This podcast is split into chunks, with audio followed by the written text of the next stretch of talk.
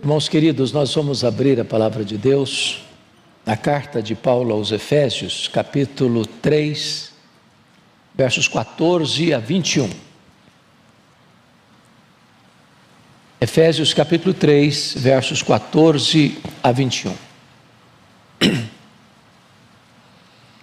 O apóstolo Paulo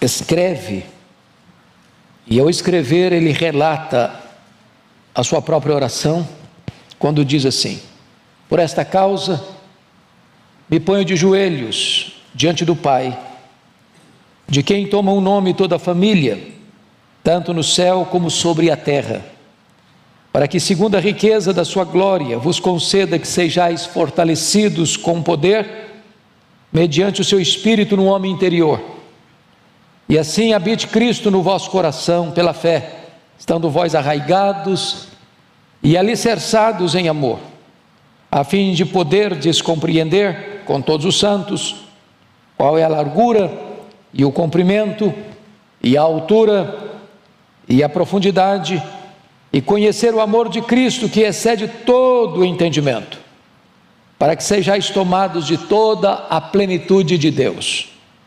Ora, aquele que é poderoso para fazer infinitamente mais do que tudo quanto pedimos ou pensamos, conforme o seu poder que opera em nós, a Ele seja a glória na igreja e em Cristo Jesus, por todas as gerações, para todos sempre. Amém. Amém. Eu quero conversar com vocês hoje sobre o tema a oração mais ousada da história. A oração mais ousada da história. Quando você lê o livro de Atos dos Apóstolos, três igrejas se destacam. Primeiro, a igreja de Jerusalém. Segundo, a igreja de Antioquia da Síria. Terceiro, a igreja de Éfeso. A igreja de Jerusalém foi a igreja mãe.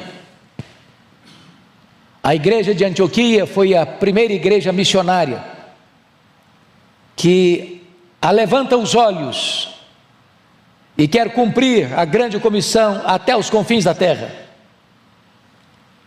A igreja de Éfeso suplanta as duas primeiras no que tange ao avanço missionário. Porque foi ali que Paulo experimentou um grande reavivamento espiritual, a ponto de uma cidade sede do templo da deusa Diana e do culto ao imperador, ser totalmente tomada pelo poder da palavra de Deus, a ponto da palavra de Deus prevalecer. Igreja que vai plantar igrejas em toda a província da Ásia Menor. Igreja que vai ser pastoreada depois de Paulo por Timóteo e mais tarde pelo apóstolo João. O apóstolo Paulo, depois que saiu desta cidade, onde deixa uma igreja vibrante, no meio de tantas lutas e perseguições, ao ser preso em Jerusalém, ao ser transferido para Cesareia e ser enviado para Roma, nessa primeira prisão em Roma, ele escreve esta carta, conhecida como a rainha das cartas de Paulo, talvez a mais relevante carta sobre a doutrina da igreja em todo o Novo Testamento.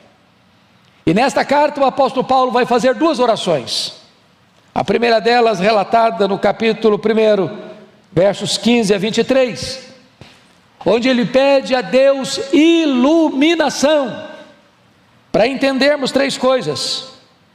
Primeiro, para entendermos, ah, vejam vocês comigo, no versículo de número 18, a esperança do nosso chamamento. Segundo, a riqueza da glória da sua herança nos santos. Terceiro, a suprema grandeza do seu poder para com os que cremos. Ele está pedindo que Deus abra os nossos olhos para entendermos isso, ilumine os nossos olhos para compreendermos isso, nosso chamamento, a nossa herança e o poder que está à nossa disposição. Mas nessa segunda oração, a que acabamos de ler, capítulo 3, versos 14 a 21. Ele pede a Deus agora capacitação. Poder. E eu estou seguro disso, irmãos, o apóstolo Paulo aqui faz a oração mais ousada da história. Paulo aqui se põe de joelhos e alcança o pináculo da sua teologia. Porque quanto mais você se prostra diante de Deus, mais alto você consegue ver as coisas espirituais. Alguém já disse com razão que um santo de joelhos enxerga mais longe do que um filósofo na ponta dos pés. Eu estou convencido disso. A oração é o recurso mais poderoso que Deus colocou nas nossas mãos. Porque quando você ora a Deus, você está conectando a fraqueza humana à onipotência de Deus. Quando você ora, você está unindo o altar da terra com o trono do céu. E Paulo está aqui orando, pedindo que Deus revista a sua igreja com poder. Paulo está preso, é verdade, mas a palavra de Deus está algemada. Os homens podem prender um pregador, mas eles não podem algemar a sua alma. Eles podem até impedir que o pregador proclame, mas não podem impedir que um pregador ore. Porque ainda que os seus lábios sejam silenciados, a sua alma geme, a sua alma clama, a sua alma grita por Deus, e Deus escuta gemidos, e Deus escuta o silêncio, e Deus escuta a oração. Então, eu gostaria que vocês olhassem comigo esta oração que eu chamo de a oração mais ousada da história. É curioso que Paulo, mesmo preso, mesmo algemado em Roma, nesta oração, ele não faz nenhum pedido de coisas terrenas, materiais, circunstanciais. Ele podia pedir soltura da sua prisão. Ele era um homem enfermo. Ele podia pedir cura para sua enfermidade. Ele era um homem cheio de cicatrizes, enfrentando lutas, porque nesta prisão, ele escreve uma segunda carta a Filemon, onde ele vai dizer que ele era um velho, abandonado, enfrentando acusações levianas. Pedia, ele podia pedir para Deus sair em sua defesa, para que a sua reputação não ficasse manchada. Mas ele não faz nenhum desses pedidos. Ele foca a sua oração, especificamente pedindo a Deus capacitação de poder. Então eu gostaria que nós, com o texto aberto, pudéssemos olhar essa oração. Primeiro, vamos ver o preâmbulo dessa oração. E ele começa assim: por esta causa, por esta causa. É, que causa é esta? O que, que ele está falando? Por que, que ele introduz com esta expressão? Por esta causa tem a ver com tudo aquilo que eu já disse até agora. No capítulo 1, ele prova que a salvação é uma obra de Deus. Quando Deus, o Pai, nos elegeu antes da fundação do mundo para sermos santos e irrepreensíveis. No capítulo 1 ele diz que nós fomos redimidos pelo sangue de Cristo e fomos adotados na família de Deus. No capítulo 1 ele vai dizer que o Espírito Santo nos foi dado, e o Espírito Santo nos selou, e o Espírito Santo nos foi dado com o penhor, dizendo que Deus vai completar essa obra que começou em nós. No capítulo 2, ele vai provar que essa redenção que Deus planejou na eternidade foi executada por Jesus Cristo no tempo. Nós estávamos mortos e Ele nos deu vida. Nós estávamos arruinados e Ele nos fez assentar nos lugares celestiais acima de todo o principado e potestade. Nós estávamos perdidos e Ele nos salvou por Sua graça. E Ele no capítulo 2 ainda mostra que judeus e gentios foram estreitados num só povo, numa só família, de tal maneira que o muro que separava foi quebrado, e agora somos uma só igreja, judeus e gentios servindo ao Deus vivo. No capítulo 3 ainda, ele vai mostrar que o grande mistério de Deus, oculto das gerações, está agora revelado, que Deus forma de judeus e gentios um só povo, uma só igreja, um só rebanho, uma só família. E agora ele vai orar pedindo esta capacitação por esta causa. Ele diz: Eu me ponho de joelhos. O judeu costumava orar de pé, mas Paulo, aqui por esta causa, se põe de joelhos. Ele está tão extasiado com o plano da redenção, com a obra de Deus, que ele não tem outra postura a não ser se curvar diante desse Deus. E agora, ele vai mostrar a motivação desta oração. Ele diz: Me coloco de joelhos diante do Pai, de quem toma o nome toda a família, tanto no céu como sobre a terra. Vamos entender isso aqui, irmãos. A igreja é a família de Deus. Ainda que você tenha passado uma luta tão grande a ponto da sua família ter rejeitado você, você pertence a uma família onde não existe rejeição. O que Paulo está dizendo aqui é que a igreja do céu e a igreja da terra é uma igreja só. Aqui militante, lá triunfante. Aqui imperfeita, lá aperfeiçoada e glorificada. Então preste bem atenção nisso. A igreja tem identidade, e a identidade da igreja é o seu pai. Lá no céu e aqui na terra, somos a mesma igreja que tem como identidade o nosso Pai. Ele toma o nome, toda a família, é, é, a família de Deus aqui na terra, é a família de Deus lá no céu, é a família militante, é a família triunfante. É a igreja na terra, é a igreja no céu. Todos nós estamos todos conectados por esta mesma identidade. Chamamos Deus de nosso Pai. E agora, chega no verso 16, o apóstolo Paulo vai mostrar a sua audácia ao fazer a seguinte colocação: Para que, segundo a riqueza da sua glória, vos conceda que sejais fortalecidos com poder mediante o seu espírito no homem interior. O que, que ele está pedindo aqui? Para que Deus, segundo a riqueza da sua glória, conceda o que ele vai pedir. Mas o que é glória de Deus?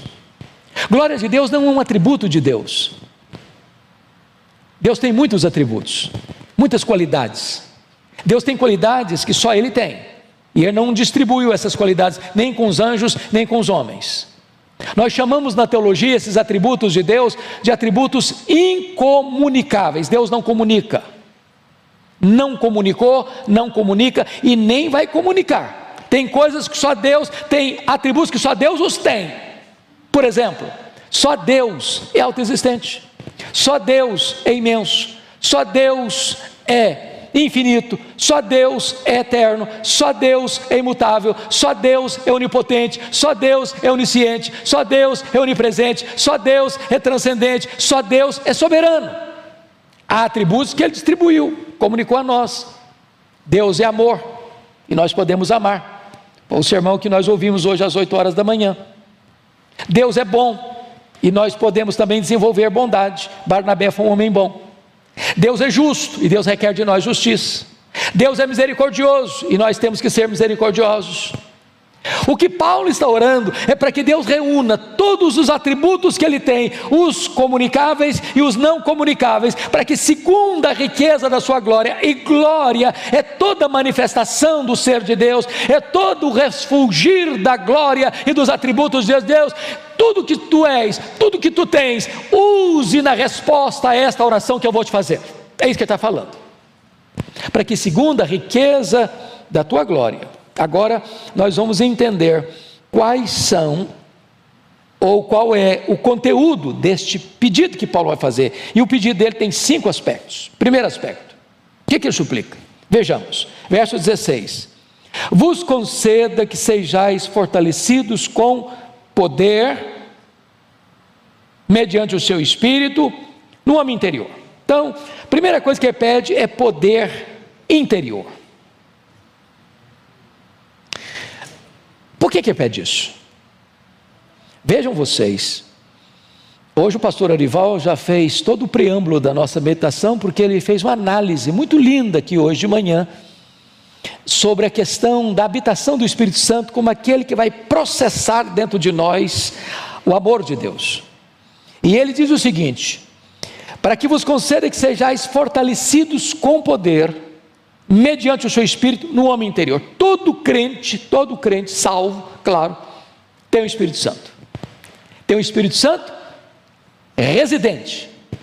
Quem não tem o Espírito Santo Esse tal não é dele. Ninguém pode dizer Senhor Jesus senão pelo Espírito Santo. Então todo salvo tem o Espírito Santo.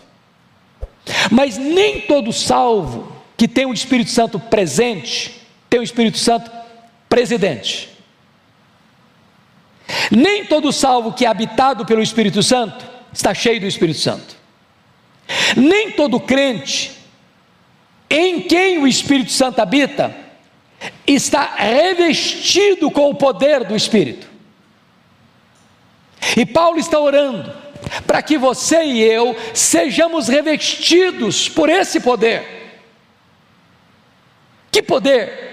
É o poder que vem mediante o Espírito Santo, Ele quem aplica, Ele quem dá o poder, Ele quem processa esse poder, Ele quem capacita. Mas onde? No homem interior. No homem interior.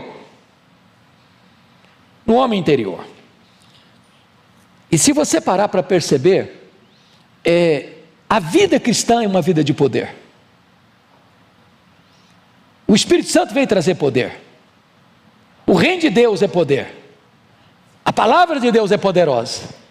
O Espírito Santo veio para trazer poder. Em outras palavras, o projeto de Deus é que um crente não seja fraco, vivendo uma vida medíocre, rasa, pobre, infrutífera, insossa.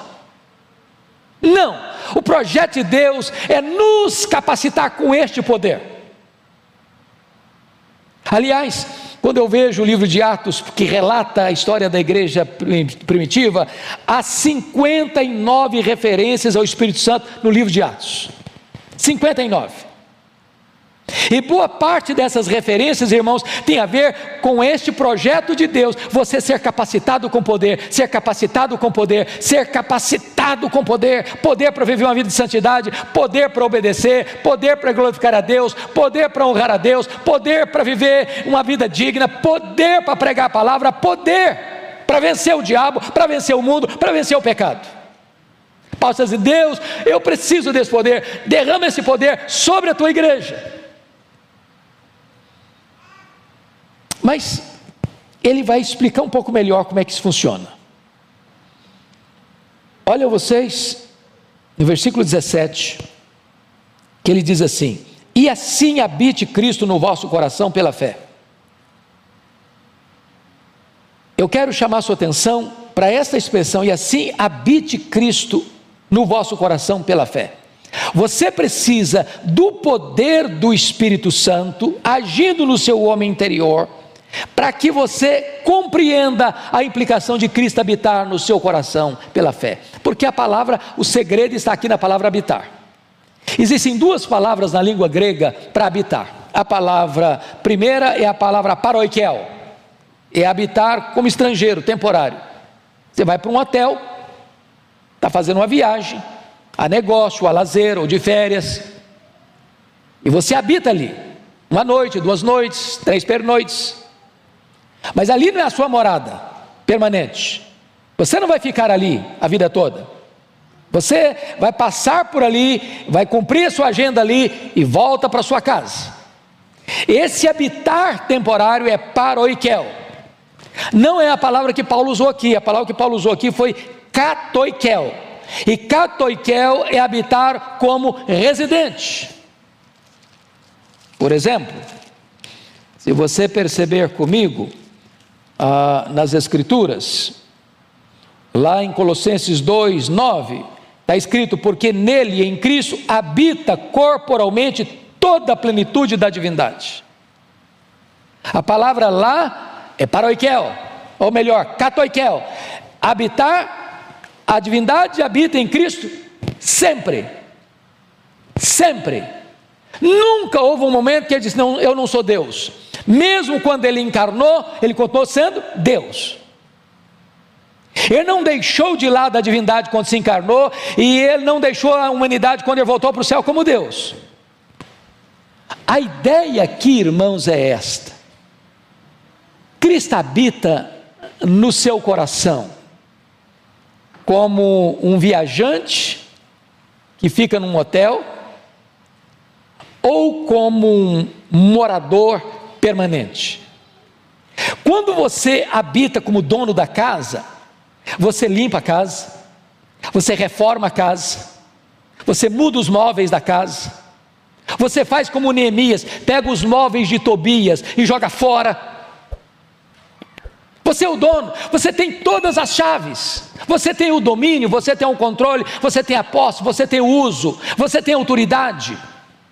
A grande pergunta que eu faço aos meus irmãos nesta manhã é essa: Você já entregou todas as chaves da sua vida para Jesus? Existe alguma área da sua vida que ainda não está debaixo do governo de Jesus?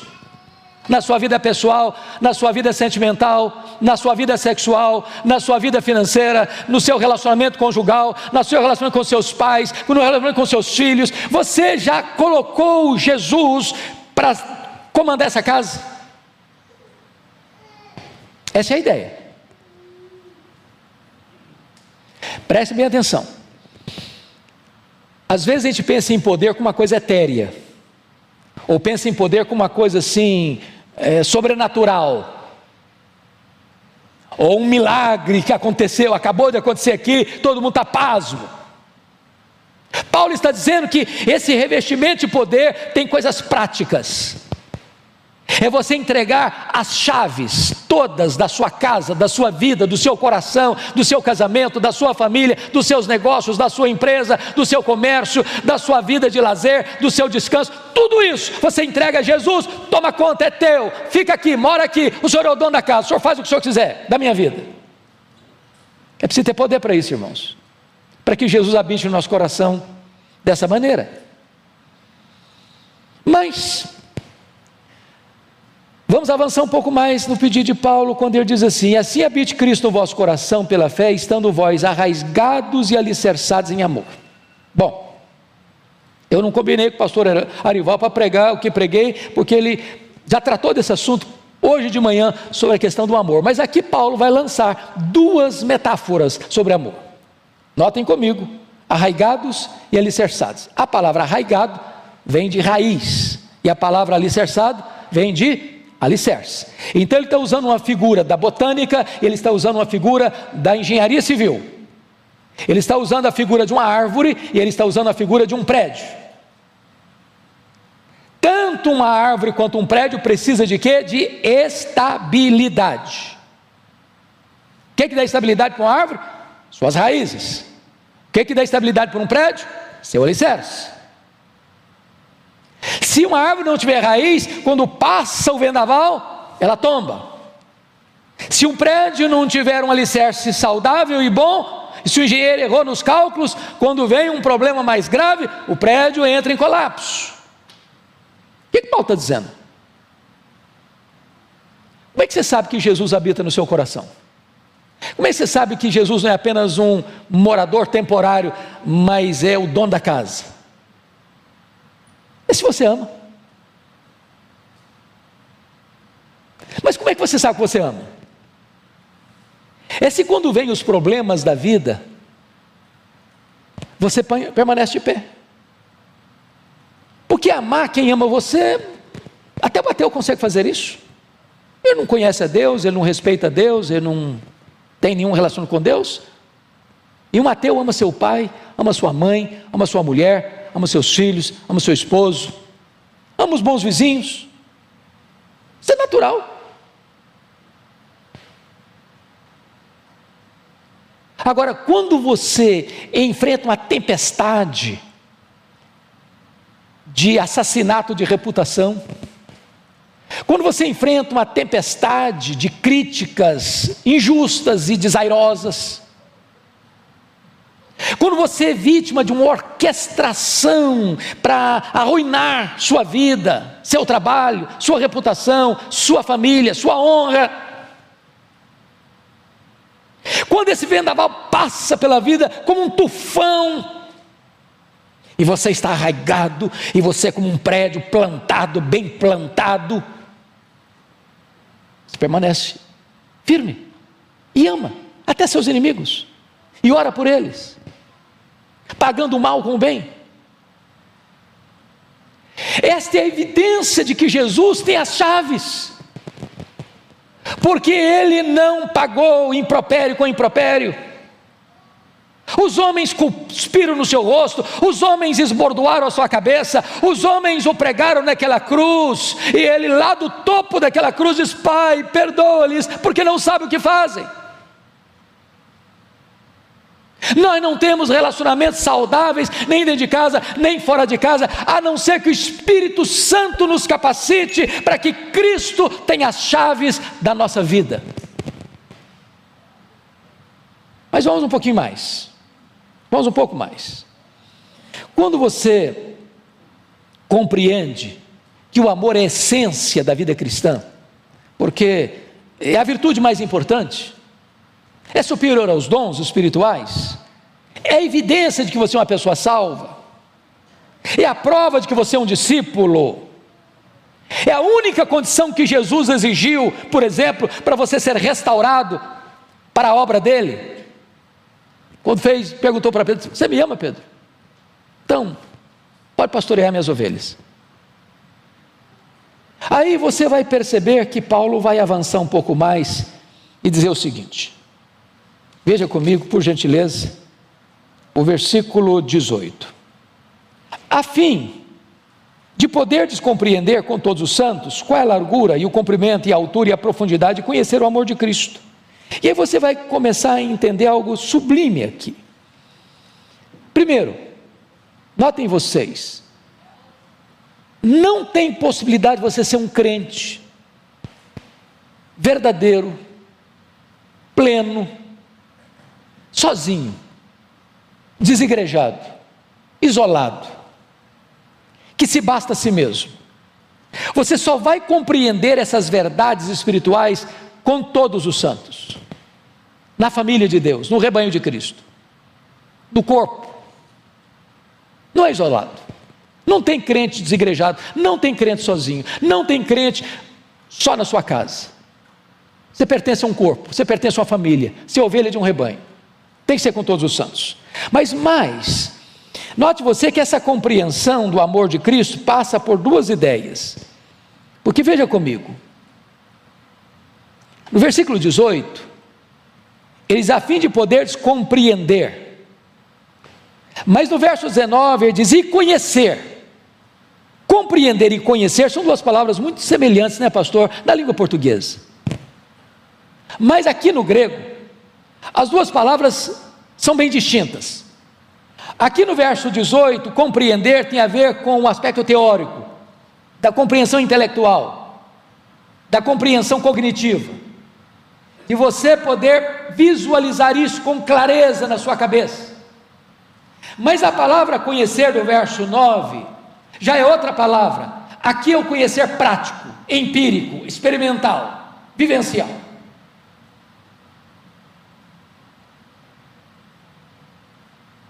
Você não conhece o amor de Cristo porque você lê um livro fenomenal que tem todos os conceitos e que o amor de Cristo. Ah, entendi. Aí eu compreender, do verso 18. Mas esse conhecer o amor de Cristo é algo que aqui dentro, é da sua experiência, é aquela doçura que invade o seu coração, é aquele deleite que você encontra nele, é aquele prazer que você tem estar na presença dele. É aquela relação de dois amigos que não querem separar-se um do outro. Você quer a presença dele, você anseia por ele, você o deseja mais do que ouro e do que prata, você quer estar na presença dele, conhecer ele mais e mais e mais e mais e mais e mais, e quanto mais você caminha com ele, como Enoque, mais você quer caminhar. Você e eu precisamos de poder, amados, para compreendermos o amor de Cristo. Como Paulo chegou a dizer: o amor de Cristo me constrange. Eu não sei quanto a vocês, eu, eu tenho um gosto imenso de ler Mark Lloyd Jones, talvez foi o pastor mais influente do século XX. E aquele homem conseguiu alcançar para mim as profundezas da graça de Deus ao expor as Escrituras. E ele disse o seguinte: se você entende, se você medita, se você compreende, se você conhece as profundezas do amor de Cristo por você, que sendo Deus não julgou como usurpação ser igual a Deus. Ele a si mesmo se esvaziou. Ele mesmo assumiu a forma de servo.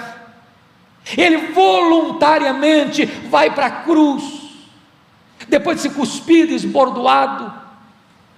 Ele voluntariamente vai para o cadafalso da ira de Deus, que devia cair sobre nós e sorve gota a gota aquele cálice amargo da ira de Deus no nosso lugar.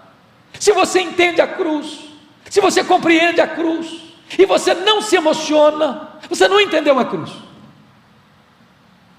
Se isso não mexe com você, se isso não toca você, se isso não mexe com as suas entranhas, se isso não constrange você, você não entendeu o que ele fez por você. Ele está orando para Deus Dá essa capacitação para a igreja.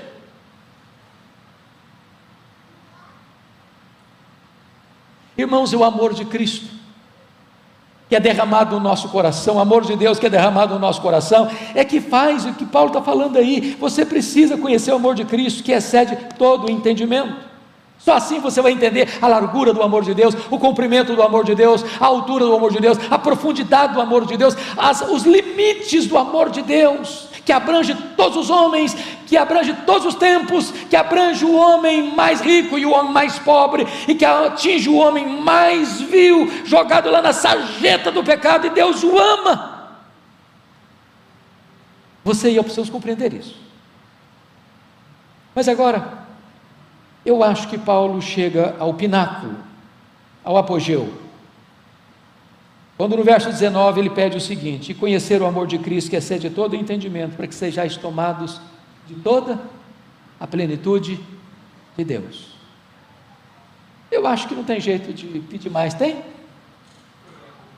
Bom, não tem mais jeito. O que Paulo está pedindo aqui, irmãos, é incompreensível para a nossa mente humana. Porque ele não pede para que você seja tomado de Deus. Ele não pede para que você seja tomado da plenitude de Deus. Ele pede para que você seja tomado de toda a plenitude de Deus. Bom, voltando um pouquinho, quem é Deus? Pense nos atributos de Deus, da sua infinitude, da sua imensidão, da sua eternidade, da sua imutabilidade, da sua autoexistência, da sua onipotência, onipresença, onisciência, transcendência. Esse é um termo que às vezes nós não lidamos tanto. Transcendência. O que, que significa isso? Significa que tudo que existe, tudo que existe, tudo, tudo, tudo que existe, eu vou lhe dizer algo. O universo não é nem imenso, nem infinito. Imensidão e infinitude são atributos exclusivos de Deus. Agora, para nós, o universo é imenso e infinito. Sabe por quê? Porque nenhum homem, por mais robusto que seja o seu conhecimento, por mais perito que seja no seu entendimento científico, é capaz de dizer: aqui está o último limite do universo. Os homens estão todo dia extasiados com a grandeza insondável do universo calculando-se mais de 93 bilhões de anos-luz de diâmetro. Isso significa que se você voasse nessa velocidade da luz, você demoraria mais de 93 bilhões de anos para ir de uma extremidade à outra do universo. Pois Deus é maior que isso. Não há um centímetro que Ele não possa Isso aqui é meu, criei isso aqui, sou dono disso aqui, estou aqui. Ele está em toda parte. E agora Paulo orando para que você e eu, frágeis vasos de barro, sejamos tomados de toda a plenitude de Deus. Sabe qual é o problema que você e eu temos? É que nós somos tentados, ou levados, ou induzidos a pensar que tudo o que Deus pode e quer fazer na nossa vida é o que nós conhecemos, já experimentamos. Irmãos, nós só estamos arranhando a superfície. Deus tem mais. Deus tem infinitamente mais para nós. Eu não sei se você tem essa, esse hábito de ler a história dos heróis da fé, Parece-nos que quando você lê sobre a vida dos homens mais piedosos, foram os homens que mais choraram, mais choraram pelos seus pecados, pelas suas limitações. Estava lendo o pastor Ival a semana passada, um pouco do diário de David Brainerd, foi um dos homens mais piedosos do século XVIII, e há um dia em que ele diz assim: Oh meu Deus, tem misericórdia de mim, eu não suporto a vileza do meu coração.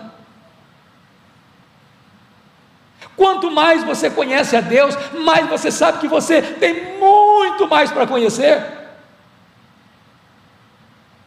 Paulo está orando para que você e eu sejamos tomados de toda a plenitude de Deus. Como se cada poro do nosso corpo ou cada poro da nossa alma exalasse Deus.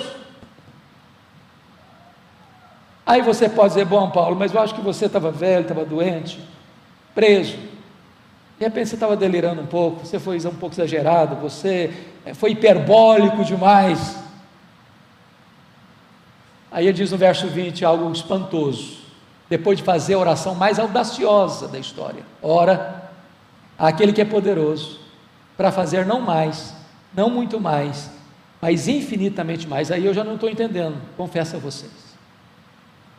Porque eu não sei o que é, que é infinitamente mais daquilo que é o mais exagerado possível. Eu não sei.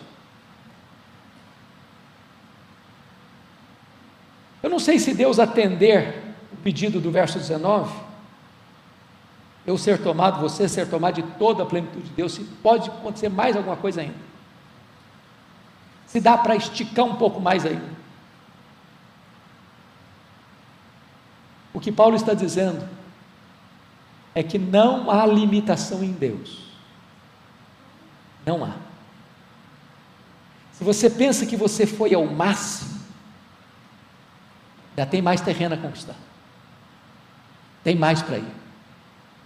Ele tem mais para dar.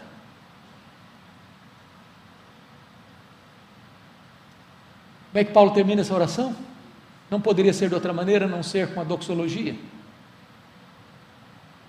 Versículo 21 ele diz: A Ele seja a glória na igreja e em Cristo Jesus. Por quanto tempo? Por todas as gerações para todo sempre. Sabe o que significa isso? Que você e eu vamos viver para sempre e sempre e sempre e sempre para exaltar este Deus. Depois que você estiver no céu, um milhão de anos glorificado, você ainda vai estar conhecendo esse Deus, conhecendo o amor de Deus e glorificando esse Deus. Depois que os séculos e os dos séculos e os séculos passarem, e milhões e bilhões de anos acontecerem, você ainda vai estar extasiado com esse Deus, glorificando esse Deus de todo o seu coração, por toda a eternidade, por toda a eternidade, por toda a eternidade. Não seria melhor em começar a ensaiar agora? Vamos ficar em pé?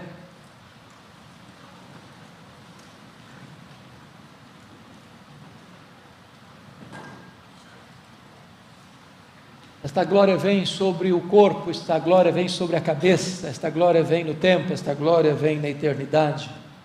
Esta é a glória que Deus quer derramar sobre nós, para vivermos esta vida maiúscula e superlativa. Senhor Deus, por amor do teu nome, volta o teu rosto para nós, esta hora nós não queremos viver uma vida rasa, supérflua, epidérmica, medíocre, rasa. Oh meu Deus, tu tens tanto para nós. Não permita que vivamos na escassez, vivendo como mendigos espirituais, se os banquetes da graça estão fartos não permita que sejamos fracos, a ponto do diabo se andar conosco, se temos toda a grandeza do teu poder à nossa disposição. Não permita, Deus, que rebeldemente queiramos controlar áreas da nossa vida, quando todas as chaves precisam ser entregues a Jesus.